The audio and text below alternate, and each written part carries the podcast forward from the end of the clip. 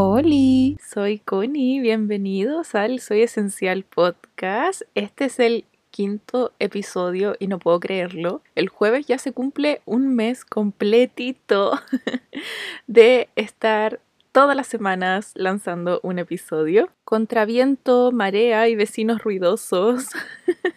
Lo hemos logrado, así que muchas gracias por escuchar. Yo soy un poco obsesiva y he visto todos los días cómo van subiendo los numeritos de reproducciones, que me hace muy feliz, pero creo que necesito parar de hacer eso. Porque lo voy a convertir en una validación externa que después no voy a poder sostener y no, no quiero pasar por eso, gracias. Así que me hace feliz pero necesito parar. Antes de comenzar, quiero contarles que con Nico nos pasó algo asqueroso. Nosotros vivimos en Santiago de Chile y acá estamos en primavera, camino al verano, y ha sido un calor tan horrible porque es muy seco y de verdad, en las últimas, no sé, dos o tres semanas, todos los días ha estado la temperatura sobre los 30 grados, modo me derrito. Y bueno, en el closet donde guardamos la, la comida, tipo a la cena, teníamos tres leches de soya que estaban guardadas en el mismo lugar donde hemos guardado las leches de soya desde siempre. Y las tres leches explotaron.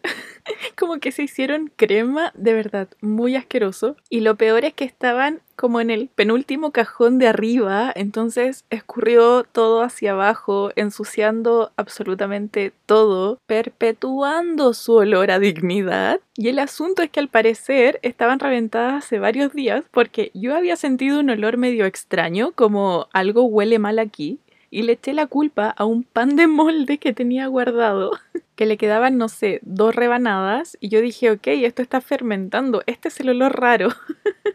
y el pan tipo, ¿cuál fue el mal que yo hice? Pobre pancito fue demasiado asqueroso y yo me sentía extremadamente culpable porque Nico estuvo de vacaciones y su primer día en la casa fue limpiar el closet con olor putefacto porque no me di cuenta antes de la explosión láctea que había ocurrido ahí. y bueno, necesitaba contarles esta historia porque me dio trauma y ustedes medio se están convirtiendo en un espacio seguro para yo poder contarles cosas y que juntos hagamos reflexiones interesantes. Y yo amo demasiado poder conversar con ustedes de las cosas que hablamos aquí, así que si tienen una historia asquerosa, cuéntenmela porque igual me gusta el chismecito asqueroso o chistoso.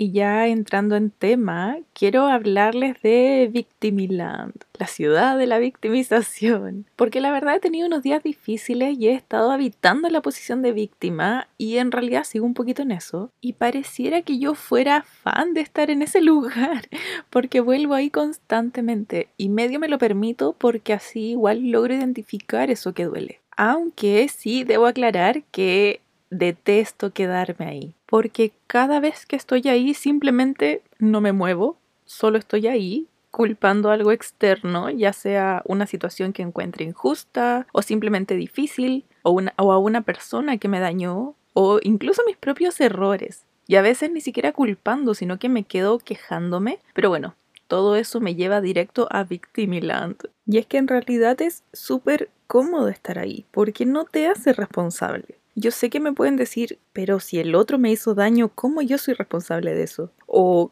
tal situación que me parece injusta, no puedo controlarla, ¿cómo soy responsable de eso? Y es que aquí estamos hablando de otro tipo de responsabilidad, la cual no es el hecho o la acción en sí ni la situación que te provoca este daño o dolor, sino que eres responsable de tus pensamientos. Por lo tanto, al ser responsable de tus pensamientos, eres también responsable de tus emociones. Entonces, más allá de quién es el culpable, entre comillas, de tal situación, lo importante es que tú eres el responsable de dejar de sentirte como la mierda. Y bueno, lo que me detonó la victimización en este caso es que estuve dos semanas solitas con Brad porque como ya había mencionado, Nico estuvo de vacaciones y al principio se me hizo muy eterno, difícil, largo los días y simplemente me sentía pequeña y vulnerable. No lo puedo explicar de otra forma, pero no quedaba ni el recuerdo de la Connie súper empoderada que existía hace, no sé, dos o tres años, hablemos pre-pandemia. y estuve como tres días sintiéndome horrible. Me había perdido un montón y no me había dado cuenta que me había convertido en una persona tan dependiente de otra. Y no sé, todas las decisiones importantes e incluso muchas no tan importantes se las preguntaba Nico, confundiendo totalmente el ser considerada, así me mentía, como no, Connie, si está siendo considerada, por eso le preguntas, pero se terminó transformando en ser alguien súper condescendiente. Y en ese mismo camino terminé entregándole a Nico una carga extra muy muy importante que ni siquiera le correspondía. El haber estado en, pandemia y que estuviéramos hasta hace muy poquito juntos 24/7 me hizo acomodarme a que él se hiciera cargo y yo descansaba un montón en eso. Entonces ahora, por primera vez después de muchísimo tiempo, nos separamos por varios días y yo me quedo en casita teniendo que hacerme cargo de mí, de Brad, de las plantas, del hogar en general y estaba completamente confundida porque me sentía extremadamente inútil. Y ahí fue cuando comencé con el discurso mental trágico, como las frases eran no puedo, no sé cómo hacer esto, incluso divisé un cómo me voy a sostener emocionalmente Así de grande fue mi inseguridad por esos, no sé, tres o cuatro días. Pero como buena persona terapiada que soy, indagué en mí y todo lo que había sentido y lo que más me pilló, digamos, por sorpresa, fue darme cuenta de que si bien esas emociones y pensamientos eran muy reales, la situación en sí no lo era tanto. Porque la realidad era que yo seguía teniendo todas las capacidades para hacerme cargo de lo que sea. Podía decidir qué era lo mejor para Brad, que era lo mejor para las plantas, para el hogar, por supuesto que era lo mejor para mí, podía cuidarme y sostenerme, básicamente sin problemas, y toda esta victimización de no poder, de ser, oh, pobrecita, está solita, siento que nunca he sido la pobrecita, está solita, toda esa victimización estaba simplemente en mi cabeza para quedarme en una posición de comodidad y es que se me hacía mucho más fácil no hacerme cargo y me convertí en una víctima de mí y me creí todas esas frases patrañosas que me repetía. Patrañas. Si hubiese seguido pegada en el no puedo, en el no sé qué decisión es mejor, en el yo no tengo la capacidad para hacer X y Z, claramente no hubiese salido de esa rueda, probablemente Nico no solo se hubiese encontrado las leches reventadas, sino que también a una Connie totalmente desbordada, llena de inseguridad, no queriendo volver a quedarme tantos días sola y así. Y onda, yo amo mucho mi espacio, amo mucho viajar sola y simplemente me creí lo contrario durante esos días. Así de importantes son nuestros pensamientos. Porque todo esto fue como una autovictimización medio autogenerada, donde prácticamente creé pensamientos y esos pensamientos generaron creencias que inconscientemente me pusieron en un estado vulnerable que no era real. Y la forma a través de la cual me di cuenta de que eso no era real fue volver a unas afirmaciones que yo suelo usar. Son básicamente afirmaciones de autoconcepto y que de hecho las puse en mi última publicación en Instagram. Y yo acudo a estas frases cada vez que estoy pasando por algo que tiene que ver más que nada con el autoestima o de perder la confianza en mí. Al repetir estas afirmaciones me lleva a un estado mental mucho más estable, no tan ansioso ni desbordado, y ahí puedo recordar realmente quién soy. Es una herramienta que me ayuda un montón y ustedes pueden crear sus propias afirmaciones según lo que necesiten o utilizar las mías que las dejé en mi publicación de Instagram. Así que en este caso, simplemente recordando quién soy, fue como pude regresar de mi paseo por Victimiland. Pero ahora, ¿qué pasa cuando asumimos una posición de víctima frente a una situación externa que encontramos tal vez injusta o tal vez frente a una persona que nos hizo daño? Cuando hablo de personas que nos hicieron daño, yo siento que, y esta es una opinión muy personal, siento que una cosa es comillas, perdonar a alguien porque te hizo daño y otra cosa es que tú te quedes en el rol de víctima. Son cosas distintas, porque como lo mencioné en el episodio de soltar, perdonar tiene que ver más como con un acto de amor propio. Tú puedes no perdonar a alguien. Tienes permiso simplemente de no querer incluir en tu vida nuevamente a esa persona, o si te toma más tiempo, si no estás listo, o simplemente si no quieres puedes no perdonar y ya. Pero eso no quiere decir que te vas a quedar como la víctima de la situación. No, no, no. y por el contrario, quiere decir que te haces cargo y te haces responsable por lo que sientes. No te quedas como un daño colateral donde te dices, tengo todo este dolor porque me trataron mal, sino que lo importante es qué haces con eso. Y ahí es cuando te toca decidir si te quedas con ese dolor que pulula alrededor pero que no se va, que finalmente termina siendo un dolor como el recordatorio constante de que te dañaron y que te quedas sufriendo, o si te haces cargo enfrentando el dolor, dándole el espacio, dándote a ti el espacio de sentir y hacer las paces con esas emociones. De esa forma es como retomas el poder sobre tu vida. Y no sé si quiero hablar de control porque no me gusta mucho esa palabra, pero efectivamente lo único que podemos controlar son nuestros pensamientos. Y los pensamientos generan nuestras emociones. Así es como podemos retomar el poder de nosotros mismos, dejamos de ser un daño colateral, nos salimos del rol de víctimas y todo lo hacemos desde la responsabilidad, desde el hacernos cargo de lo que sentimos. Y no nos quedamos culpando a un tercero esperando que ese otro haga o diga algo como pedirnos disculpas o intentar reivindicarse para recién ahí ver si eso nos sirve de algo, porque a veces no sirve para nada.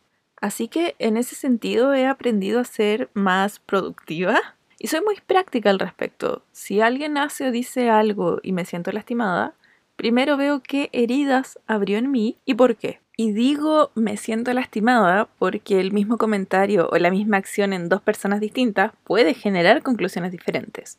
Mis inseguridades no necesariamente son las mismas inseguridades que tiene otra persona. Lo que al otro le duele para mí puede ser algo súper normal y cotidiano y eso no hace que uno de los dos sea o no insensible necesariamente solo nos hace estar en proceso de conocer cómo es el otro, aprender a respetar los límites que tiene, todo por su propio crecimiento y evolución. Por ejemplo, yo tengo muchas inseguridades con mi cuerpo, pero tengo mucha seguridad con hacer, no sé, presentaciones en público. Y otra persona puede ser mucho más segura con su cuerpo, pero sentir que siempre hace el ridículo en público. Entonces, claramente, un comentario a nuestros cuerpos nos va a pegar diferente o un comentario de nuestro desempeño en el escenario, también nos va a pegar distinto. Entonces yo me hago cargo de la herida que se abre en mí, de por qué se abrió esa herida, y cambio el foco desde la persona que me hizo sentir lastimada a lo que yo sí puedo hacerme cargo, que es trabajar en mí y en mis emociones. Y todo eso no quita que me vaya a enojar con esa persona. a veces soy muy comprensiva, pero hay días que ni café he tomado, ni he comido chocolate. Entonces la paciencia hace que todo me tome un poco más personal. Pero aquí no estamos para ser perfectos, estamos para aprender a conocernos, aceptarnos y amarnos así tal cual, evolucionando en base a nuestros tiempos. Entonces, resumen, uno, me lastiman o me siento lastimada.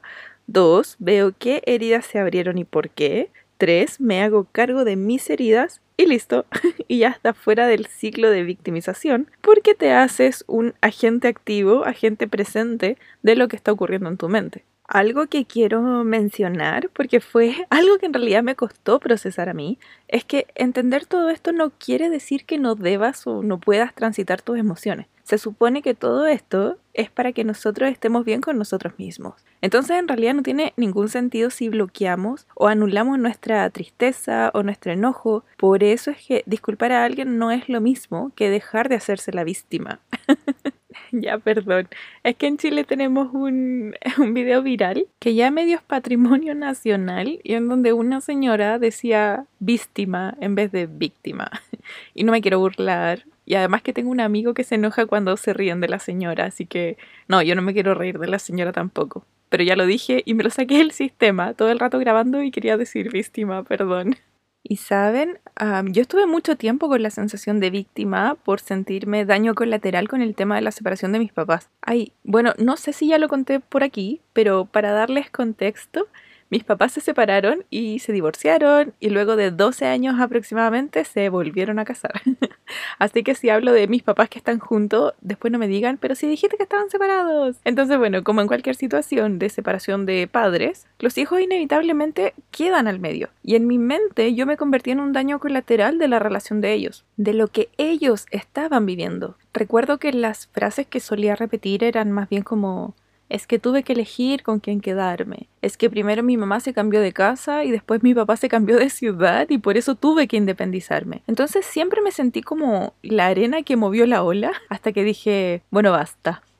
No soy un puñetero daño colateral de nadie, ni de mis papás, ni de mi pareja. Con suerte lo soy de mí misma, hasta cuando me doy cuenta y me pongo mis propios límites, pero no soy ningún daño colateral, ni una víctima. Soy alguien que hoy se puede hacer cargo de lo que vivió y voy a buscar a la Connie adolescente y le hago entender que hoy ella está segura y me hago responsable de mí. Porque mis viejos hicieron lo que mejor pudieron hacer y eso siempre se los voy a agradecer un montón. Pero hoy como adulta soy capaz de dejar de culparlos y soy capaz de darme a mí las herramientas necesarias para poder hacerme cargo de mi herida, herida que ellos no pueden sanar, de la que no se pueden hacer cargo, ¿me explico? E inevitablemente hacer todo esto me lleva a tener una relación mucho más sana con ellos, no desde la culpa ni el rencor ni nada, sino desde que entiendo que la única responsable de cómo me siento soy yo, no ellos, no nadie. Y pasa lo mismo con las situaciones de las que nos sentimos víctimas situaciones que claramente es ideal que cambien, que mejoren.